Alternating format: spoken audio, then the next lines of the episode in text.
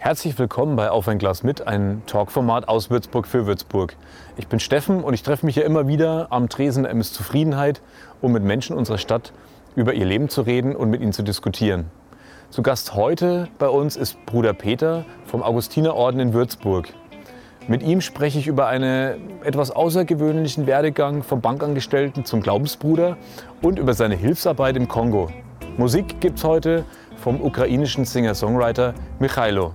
Und jetzt viel Spaß bei Auf ein Glas mit Bruder Peter und Michailo.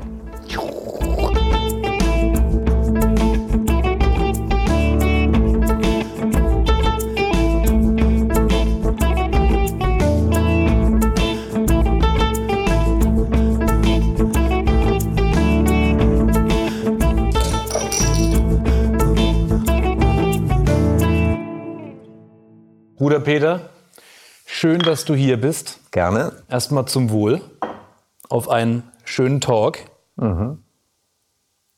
Ich hatte ja schon die, die, das Vergnügen, bei euch einmal sitzen zu dürfen. Und ich habe noch nie darüber nachgedacht, was zum Beispiel hinter der Fassade von eurer Kirche sich versteckt. Mhm. Das war ganz spannend zu sehen. Du lebst da mit 25 Brüdern. Mhm. Und wie lebt sich denn als Bruder, als Ordensbruder, als Glaubensbruder ja im Augustinerkloster? Mhm. Es lebt sich gut, gell? Also ähm, ich liebe es, in Würzburg zu sein, hängt auch mit meiner Geschichte zusammen, weil ich hier in die Schule gegangen bin, also Gymnasium hier gemacht habe, einen Großteil meines Studiums hier gemacht habe. Das heißt, Würzburg ist insgesamt einfach äh, ein Ort, an dem ich gerne bin. Und unser Kloster liegt halt in der Fußgängerzone. Ich bin gefühlt eindeutig eher ein Städter. Ich liebe die Landschaft, ich liebe auch die Ruhe mal in den Bergen, aber ich bin eigentlich jemand, der Stadt braucht. Und im Kloster selber lebt sich schon sehr, sehr gut, weil wir einerseits, ja, wir gehen zur Kirche raus oder zur Passage raus und sind in der Fußgängerzone und wir gehen nach hinten rein und haben es ruhig. Also lebt sich gut.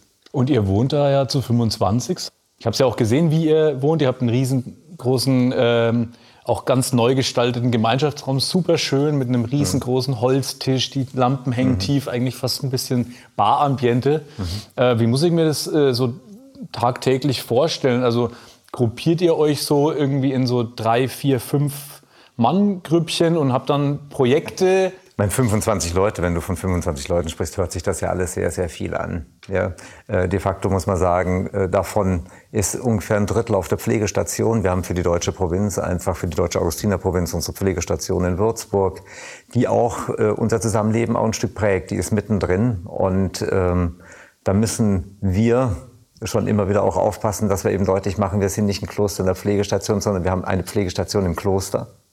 Ja, also dass sich nicht alles nach der Station richtet, obwohl sie natürlich wirklich dominant untergebracht ist und das auch sein soll. Also die Mitbrüder gehören einfach dazu und gleichzeitig. Wir haben im Haus zwei Konvente, das heißt zwei eins äh, für sich selbstständige Strukturen, äh, was so die Beschlussfassungen und so weiter angeht. Also der eine Konvent St. Thomas mit den älteren Mitbrüdern und den Mitbrüdern auf der Pflegestation, glaube ich, ein Konvent ist, der einfach versucht, sein Zusammenleben ein Stück für sich zu gestalten, vielleicht einfach auch noch ein Stück stärker geprägt von dem, wie die Klöster waren, als sie eingetreten sind, also vor 60 Jahren oder 65 Jahren. Und der andere Konvent, ähm, der eben auch in dem Raum äh, vor allen Dingen sich auffällt, den du gerade beschrieben hast, eben oben im vierten Stock, ähm, der Konvent ist einfach eher einer, der, der glaube ich, ganz stark so die, die Belange und Verantwortlichkeiten, ähm, die wir Augustiner einfach in Würzburg haben, einerseits in der gemeindlichen Arbeit, andererseits aber auch für unsere Provinz, diese Aufgaben nimmt einfach dieser Konvent stärker wahr. Äh, korrigiere mich bitte jedes Mal, wenn ich was Falsches erzähle. Mhm. Du machst ja die Finanzverwaltung auch für euch? Also es ist so, dass äh, bei uns äh, jedes Kloster hat einfach seinen Leiter, ja, den Prior äh, und äh, den äh, wirtschaftlich Verantwortlichen, den Prokurator. Wir haben verschiedene Strukturen. Die eine Struktur ist einfach die Provinzstruktur. Das heißt, es gibt die Deutsche, Deutsche Augustinerprovinz mit verschiedenen Klöstern. An der Spitze wenn man das so sagen will, eines Klosters steht äh, der Prior, ähm, ähm, beraten vielleicht von einigen Mitbrüdern, je nachdem wie groß das Kloster ist, und der Prokurator, der für die wirtschaftlichen Belange äh, Verantwortung trägt. Der Prior tragt, trägt im Grunde die Gesamtverantwortung. Mhm. Ja.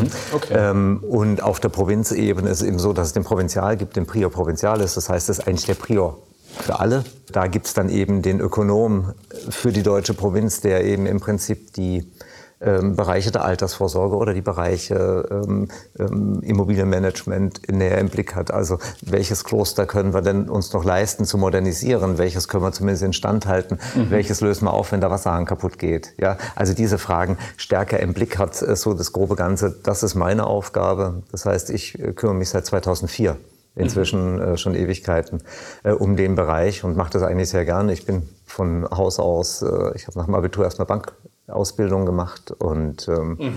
äh, die kommt mir da eigentlich ganz gut zu Hilfe. Wie kommt man vom Banker, vom Bankwesen dann dazu, dass man eben in eine Glaubensgemeinschaft, in einen Orden eintritt? Äh, ich glaube insgesamt, dass ich ein sehr unvoreingenommenes Verhältnis zur Religion und zur Kirche haben konnte. Und deshalb ähm, hat mich zumindest mal nichts äh, davon abgehalten, positiv äh, mit äh, all dem umzugehen. Dann kommt bei mir dazu, dass ich ähm, als ich so acht Jahre alt war, ähm, meinen Eltern gesagt, ich möchte dann später mal gerne in Würzburg in die Schule gehen. Ich glaube, der Hintergrund war der, dass meine Großtante, die war Oberzeller Schwester, kochte im Bürgerspital damals, war, okay. leitete die Küche fürs Altenheim. Wenn ich dorthin kam, dann hat sie gesagt, ja, geh halt runter in den Keller, da war ein riesen Kühlthron und ich konnte mir so viel Eis nehmen, wie ich wollte. Ich fand Würzburg klasse, mhm. aber wahrscheinlich unter anderem deshalb, ja, Schöller-Eis, kleine Becher, ja, kleine Werbebereich, aber Schöller, als es noch Schöller war und nicht Nestlé. Mhm. Heute esse ich davon nichts mehr, das muss ich auch dazu sagen. Aber damals lecker. Und ähm, ich habe ähm, äh, dann mit zehn Jahren sozusagen meinen Umzug nach Würzburg gemacht, war dann bei den Augustinern. Da ist mein erster Kontakt zu den Augustinern her. Insgesamt, ähm, das ist jetzt keine Aussage gegen, ich fand es keine, für mich war es tatsächlich so, ich habe äh, viel mehr Offenheit und Weite im ganzen Spektrum, auch im Religiösen, bei den Augustinern erlebt gehabt, was mich dann später auch daran erinnert hat. Und dann nach dem Abitur bin ich nach Hause, Bankausbildung gemacht. Äh, und wenn du neun Jahre nicht mehr zu Hause warst ähm, ähm, und deine Freundschaften eben auch wenig gepflegt hast, war für mich die Frage, wie bringst du dich denn wieder ein? Also wie kommst du wieder gut in Kontakt. Und da war christliche Gemeinde klasse, die katholische Gemeinde. Wir hatten damals einen ausgezeichneten Pfarrer. Es gab eine tolle äh, Gemeindereferentin ähm, oder damals Gemeindeassistentin, die Projekte machen musste noch im Rahmen ihrer Ausbildung. Und das war einfach toll. Mhm. Und in dieser Zeit äh, merkte ich einerseits, die Bank lag mir. Also die Bankausbildung, das war eine gute Geschichte grundsätzlich. Und gleichzeitig habe ich mich wirklich gefragt, ob ich und das ist jetzt verkürzt und äh, äh, zweifellos sehr verkürzt. Äh, aber ich habe einfach gemerkt, es nervte mich, ähm, äh, mich darum zu kümmern, wie Menschen mehr aus ihrem Geld machen können. Für mich ist es so, zum einen, ich bin frei. Äh, die Bank hätte mich jederzeit genommen. Das heißt, ich bin ohne Druck da. Ich möchte aber gerne noch mal probieren, in diesem Laden von Volk Gottes und, äh, und Kirche unterwegs zu sein. Äh, und das ist für mich noch ein Versuch, nämlich der bei den Augustinern. Mhm. Das heißt, ich komme als Freier und Unabhängiger daher, möchte es gerne probieren und mein wesentliches Ziel ist ähm, einfach eine religiöse Existenz mitten im Alltag leben zu können. Und das war für mich ein wesentlicher Punkt. Ich habe damals eben, obwohl ich ja bewusst da äh, 89 aus der Bank raus bin, eben auch gesagt, äh, ist es bei euch möglich, ähm, selbst wenn ich jetzt Theologie studiert habe, selbst wenn ich mich gegebenenfalls irgendwann zum Priester weihen lassen würde, dass ich trotzdem die Hälfte meiner Zeit in der Bank arbeite. Und das wäre möglich gewesen. Also für mich war diese Antwort enorm wichtig. Ja. Okay. Ja, und bis heute würde ich sagen, bringe ich meine Welten ganz gut zusammen. Spannend, ja. Und ihr hattet ja auch, ähm, wenn ich richtig nachgelesen habe, ihr hattet 2011, glaube ich, einen relativ großen Umbruch mit der äh, Restaurierung, Schrägstrich Renovierung eurer Kirche. Dann liest man da ja drüber, dass es auch da zu ähm, Meinungs Differenzen gekommen ist. Ja, ja, weil ich beschreibe es jetzt mal aus meiner ähm, Perspektive, wo ich jetzt über euch nicht so viel weiß. Ihr wollt eine Kirche der Gleichstellung und ihr wollt nicht, dass da oben äh, der Klerus steht und da unten der Pöbel, ich sage es jetzt einfach mal völlig überzeichnet und altbacken, ähm, sondern ihr habt auch die Kirche so gebaut, dass sie mobil ist, dass man alles schnell hin und wegräumen kann, dass man einen großen Raum schaffen kann, wo alle auf einer Ebene sitzen. Mhm hm. Ähm, vielleicht kannst du dazu mal noch ein paar Worte sagen. Wir Augustiner haben uns äh, um 2005, 2006 herum einfach mit der Frage intensiv auseinandergesetzt, wozu es uns in Würzburg braucht. Mhm. Und im Rahmen dieser Überlegungen, da haben wir dann äh, mehrfach zu runden Tischen eingeladen, überkonfessionell, äh, aus, Leute aus den verschiedensten Bereichen, ähm, äh, um darüber zu reden, wozu es uns brauchen kann. Wir kamen auf einen Bereich der Trauer- und Traurigkeitsarbeit. Als wir die Idee ähm, für uns äh, mehr und mehr entfalteten, war für uns klar, wir brauchen in der Kirche einen Ort, für diese Trauerarbeit und merkten, dass wir in der Augustinerkirche, wie sie bis dahin da war, diesen Ort nicht schaffen könnten, ohne dass wir die Kirche in ein Ungleichgewicht bringen. Also allein von der Architektur her, von der Gestaltung. Und da kam dann das erste Mal, also nach über vier Jahren Nachdenken, ähm, die Idee auf, sollten wir einen Umbau wagen. Wir bauen um, um diese Zwischenraumarbeit, diese Trauer- und Traurigkeitsarbeit zu implementieren, weil da gab es einen echten Mangel mhm. in der Stadt. Okay. Und äh, das andere war, dass wir gesagt haben, und dann wollen wir Gottesdienst doch so feiern, dass wir zumindest mal von der Art, wie wir zusammenkommen, uns annähern an die Idee, die in Paulus im Galaterbrief formuliert, nämlich, dass wir als Schwestern und Brüder mhm. ohne oben und unten miteinander Gottesdienst feiern. Ich habe für mich vor Ewigkeiten beschlossen, dass ich nie Interesse daran habe, mich jetzt an verfasster Kirche, an Institutionen Kirche abzuarbeiten mhm. sondern für Ideen, die einfach in unserer Tradition vorhanden sind, zu kämpfen. Das heißt, ich kämpfe nicht gegen die Hierarchie in der Kirche, sondern ich kämpfe für Statusgleichheit. Ähm, wenn man jetzt so dich reden hört und du beschreibst das alles sehr schön und bildlich und auch mit vielen Zitaten, ähm, ist jetzt vielleicht so unsere, unsere Jugend heutzutage, die lebt in den sozialen Medien. Ja? Mhm. Wie geht ihr daran, äh, wenn ihr jetzt jemanden anbieten möchtet, schau doch auch mal bei uns rein. Vielleicht wäre das was für dich. Es geht äh, uns darum, ähm, eben auch Leute nicht in die Kirche reinzuholen. Also auch durch die Trauer- und Traurigkeitsarbeit ähm, ähm, haben wir nicht versucht, sozusagen Leute für Kirche zu gewinnen, mhm. sondern äh, wir sehen es einfach als unsere verdammte Pflicht, einen Raum wie diesen zu teilen. Also das ist so ähm, ähm das, warum wir unter anderem kulturell so unterwegs sind. Also einmal, die mhm. Kultur hat ihren Wert in sich, aber das andere ist schon, einen niederschwelligen Zugang zumindest zu diesem Raum zu schaffen und damit natürlich auch zu uns, äh, weil wir ja ähm, kein Kulturträger in dem Sinn sind, dass wir der Meinung sind, wir müssen ständig irgendwas anbieten und produzieren. Ähm, es kann eigentlich keiner von uns fordern in dem Sinn, äh, aber wir mögen es ja selbst. Ja, und deshalb unterwegs zu sein und zu überlegen, welche Formate sind es denn heute. Und da ist natürlich sehr wohl ein Wechsel drin, ähm, weil äh, wir äh, eben äh, denke ich, im kulturellen Bereich auch Veranstaltungen machen, die eben jüngere Leute ansprechen. Also Matthias Grünewald-Gymnasium hier äh, kommt einmal im Monat und ähm, gestaltet den musikalischen Part von Musik und Meditation. Ja, also dienstags, 17 Uhr, jeden Dienstag haben wir diese Veranstaltung und äh, die sind so alle vier, fünf Mal sind die mit an Bord. Das ist klasse. Ja? Mhm. Ähm, und die Schülerinnen und Schüler können sich ausprobieren, haben ein Publikum und kriegen gleichzeitig tatsächlich ein bisschen was mit, was da läuft ja, ja. haben einfach ähm, vielleicht für die eine oder andere Barriere einfach auch eingerissen. Aber sicher nicht äh, von unserer Seite her, damit da mal jemand ins Kloster geht. Das, mhm. das ist es einfach nicht. Ja? Also es geht, ähm, kann ganz, ganz äh, bunt sein, weshalb äh, Leute einfach ins Nachdenken kommen, warum diese Lebensform was für sie ist. Und mhm. natürlich kann auch jemand äh, bei uns äh, anklopfen und kann sagen, ich bin 18. Ja. Ähm, da werden wir aber ganz sicher uns mehr Zeit lassen, weil wir der Person auch mehr Zeit lassen wollen. Mhm. Denn ähm, ich glaube, die, die abgeschotteten Verhältnisse, die es ähm, mal in der Vergangenheit auch gab für klösterliches Leben, die gibt es bei uns zumindest nicht mehr. Dann ähm, bedeutet es ja, ihr lebt euren Glauben im Kloster, aber ihr bietet euren Raum auch anderen nach außen an, und jeder ist eigentlich herzlich willkommen. Unsere Kirche ist ein Raum, für den wir eine Verantwortung tragen, ja, und ähm, bei der äh, wir äh, einfach die Verpflichtung sehen, ihn zugänglich zu machen. Mhm. Ja. Äh, und äh, für uns ist das Eintrittsticket nicht katholisch und bei uns ist das Eintrittsticket auch nicht christlich und das Eintrittsticket ist auch nicht gläubig. Es muss ein Ort sein, an dem für jeden Platz ist und jede.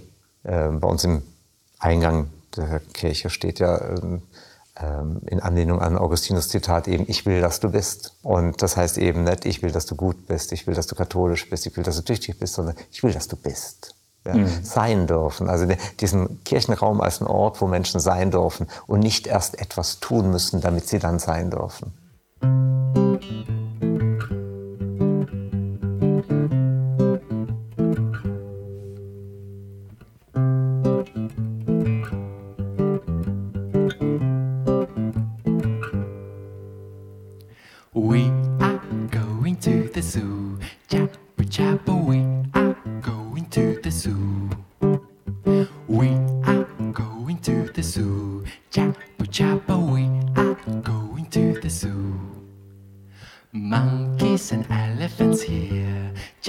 chapel, such a crazy atmosphere. Chapel, chapel, everybody's feeling.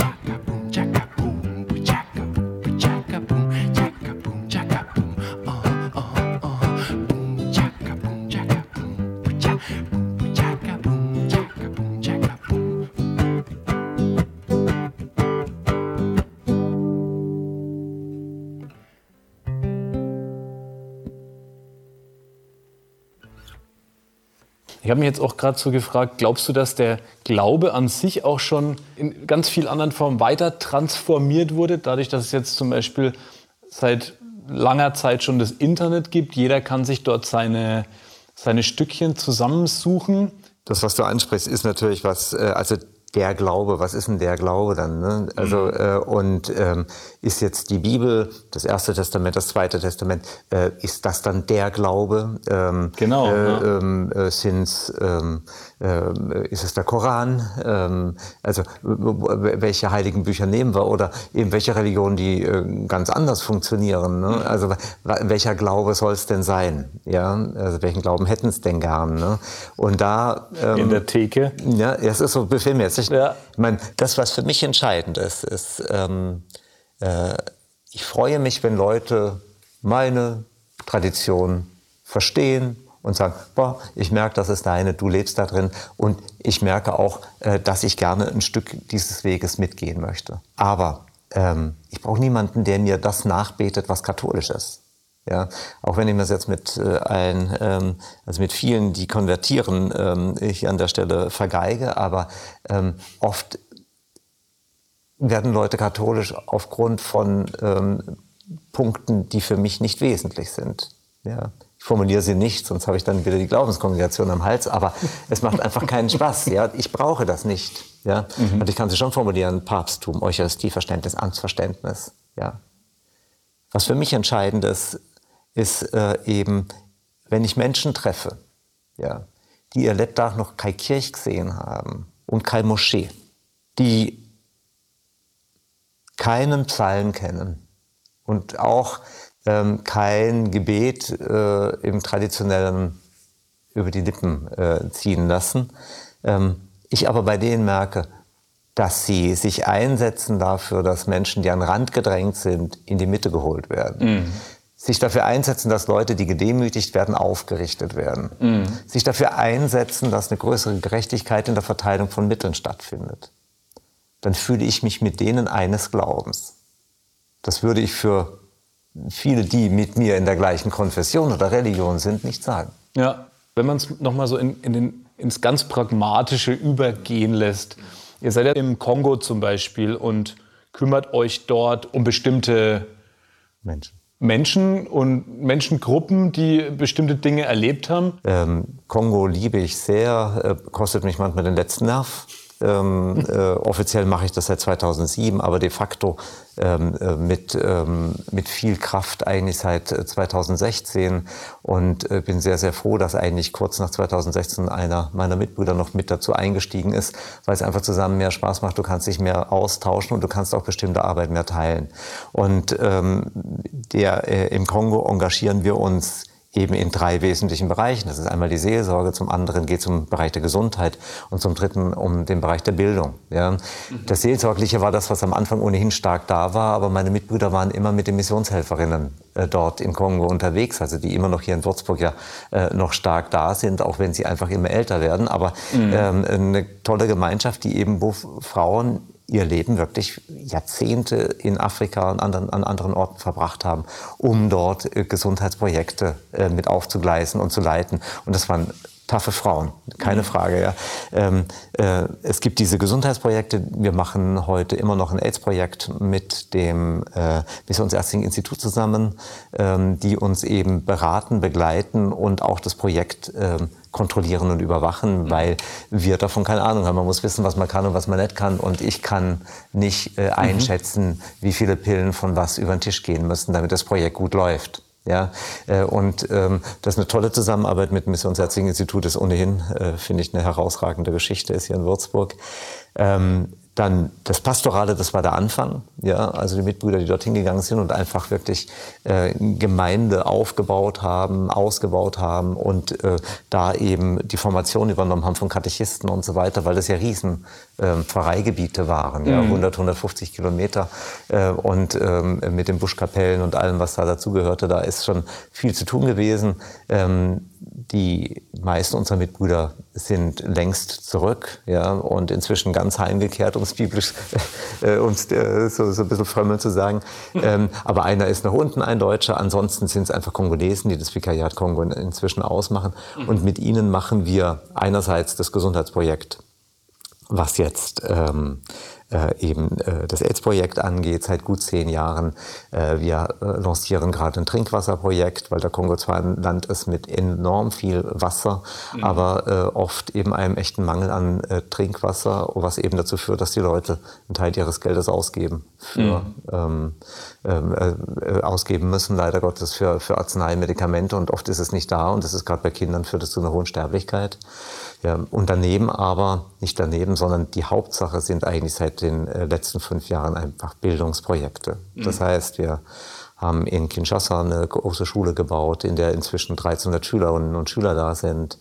Ähm, äh, eine Schule für Arme nennen wir die Schule. Das heißt, äh, wir sorgen dafür, dass 10 Prozent der Schüler und Schülerinnen keine Schulgebühr zahlen, 10 Prozent einen reduzierten Teil und die anderen 80 Prozent zahlen ungefähr 50 bis 60 Prozent von dem, was ansonsten in Kinshasa üblich wäre. Mhm. Also ich denke wirklich eine ganz, ganz wichtige Arbeit, weil wir davon überzeugt sind, über die Bildung äh, können wir die Armut am sichersten bekämpfen in diesem Land. Ja? Mhm.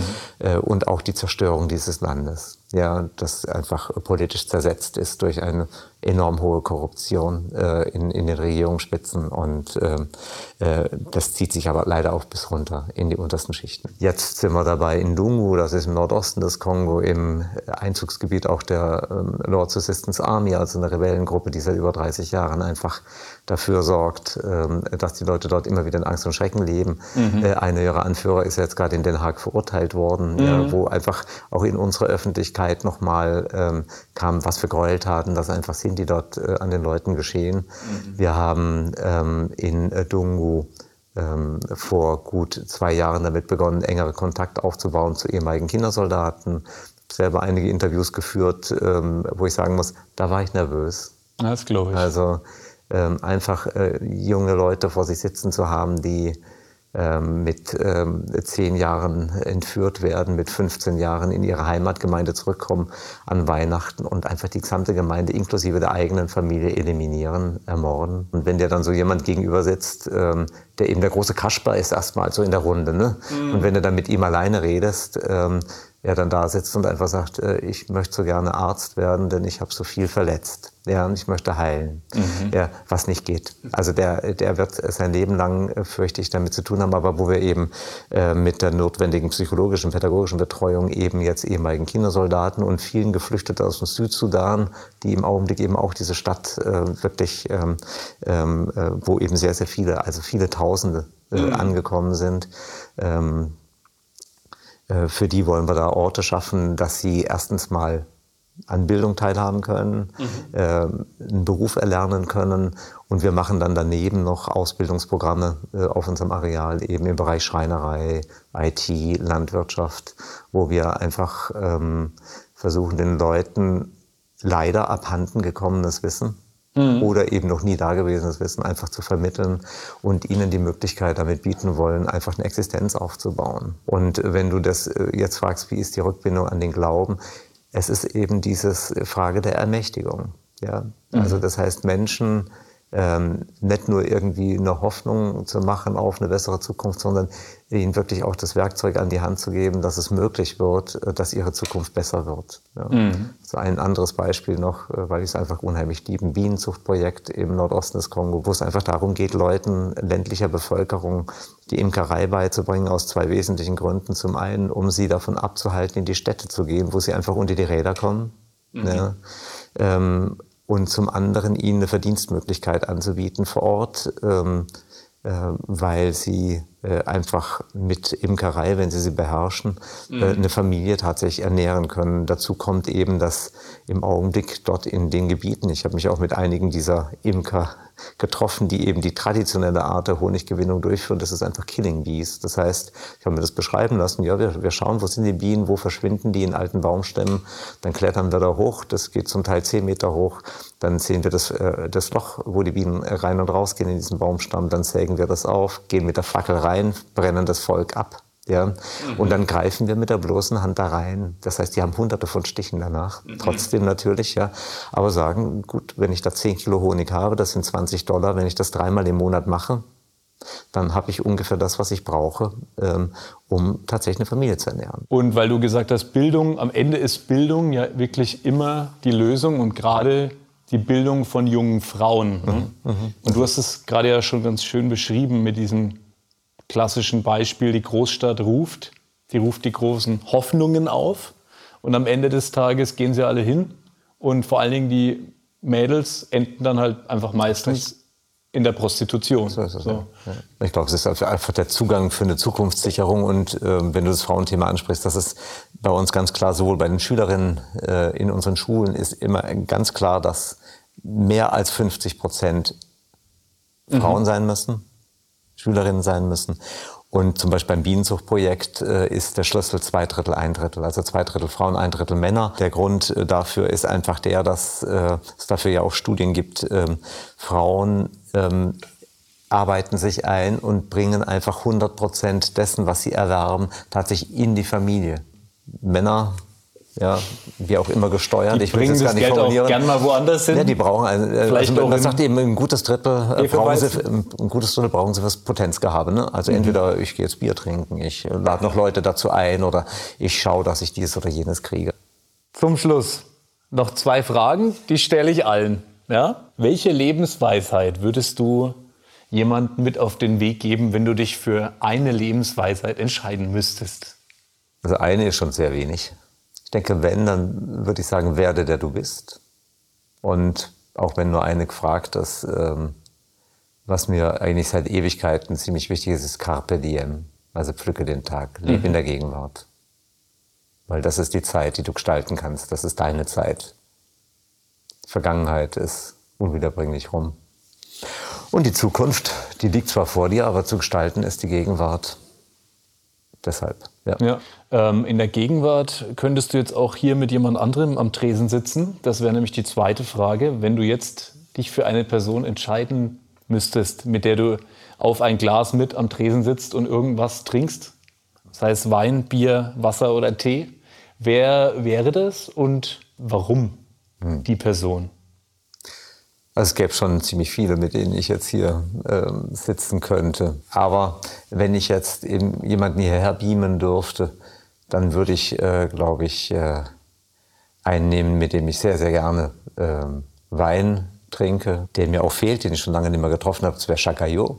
Ähm, er war Bischof von Evreux, also äh, im Norden Frankreichs, äh, nördlich von Paris, äh, einer der äh, tolle Arbeit gemacht hat und im Januar 95 von Johannes Paul II. Äh, vom Dienst suspendiert wurde. Also er wurde als Bischof abgesetzt. Ähm, äh, der offizielle Grund, der sicher auch mit reinspielte, war, ähm, dass Gaillot, der ein sehr, sehr politischer Mensch ist und einfach, also sagen wir mal so, er würde wahrscheinlich sagen, nein, Peter, ich setze mich einfach für die Menschen ein. Und wenn man sich für die Menschen einsetzt, dann wird man politisch oder man ist politisch. Ja.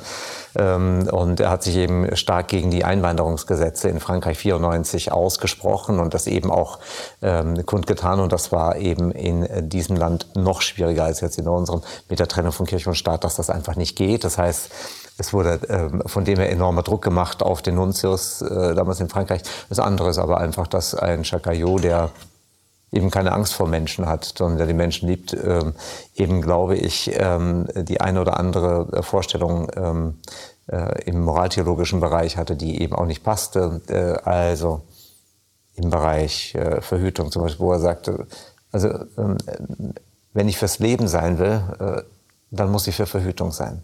Punkt. Ja. Äh, ein Beispiel. Also einer, der einfach äh, mich sehr, sehr beeindruckt hat, äh, der abgesetzt wurde, der dann das Angebot hatte, eben als Emeritus eben in seinem Bistum sitzen zu bleiben.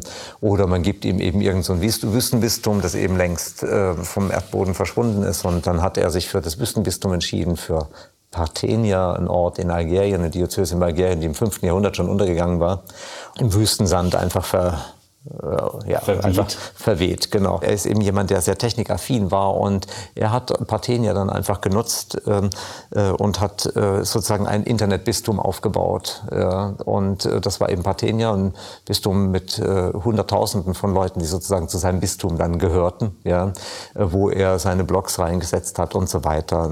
Sehr, sehr beeindruckend. Einer, der sehr wach war und der eben an der Seite von, von Menschen unterwegs war und hat eben dann auch gleich ähm, einen Hirtenbrief geschrieben an äh, seine Freunde von, Athen, äh, von Parthenia, Chersamide Parthenia. Äh, ganz äh, klasse, wo er einfach so ein Stück erklärt, was man mit ihm gemacht hat, was so die Gründe waren und wofür er stehen will.